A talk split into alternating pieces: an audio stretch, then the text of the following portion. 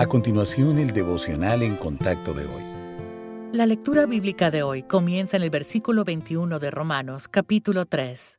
Pero ahora, aparte de la ley, se ha manifestado la justicia de Dios, testificada por la ley y por los profetas, la justicia de Dios por medio de la fe en Jesucristo para todos los que creen en Él, porque no hay diferencia, por cuanto todos pecaron y están destituidos de la gloria de Dios, siendo justificados gratuitamente por su gracia mediante la redención que es en Cristo Jesús, a quien Dios puso como propiciación por medio de la fe en su sangre, para manifestar su justicia a causa de haber pasado por alto, en su paciencia, los pecados pasados, con la mira de manifestar en este tiempo su justicia, a fin de que Él sea el justo y el que justifica al que es de la fe de Jesús.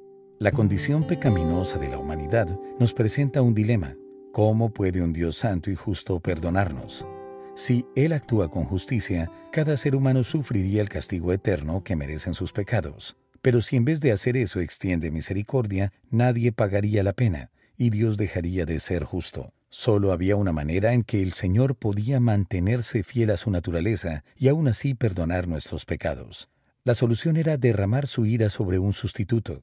De esa manera, la pena por el pecado sería pagada, y Él podría extender misericordia a los pecadores, lo que se ajusta a ambos aspectos de su naturaleza divina. Por eso Cristo vino como nuestro sustituto. Él tomó el castigo por nuestro pecado, permitiéndonos recibir la misericordia del Padre. Ahora cuando una persona cree en el Señor Jesús puede ser justificada, es decir, declarada inocente. Esta es la mayor demostración del amor del Señor por nosotros. ¿Puede usted imaginarse el costo de su salvación? El plan del Padre y la cooperación voluntaria de su Hijo demuestran el tremendo valor que tiene usted a los ojos de Dios. Desde la perspectiva del Señor, usted vale todo el dolor y el sufrimiento que fueron necesarios para asegurar su presencia eterna con Él en el cielo.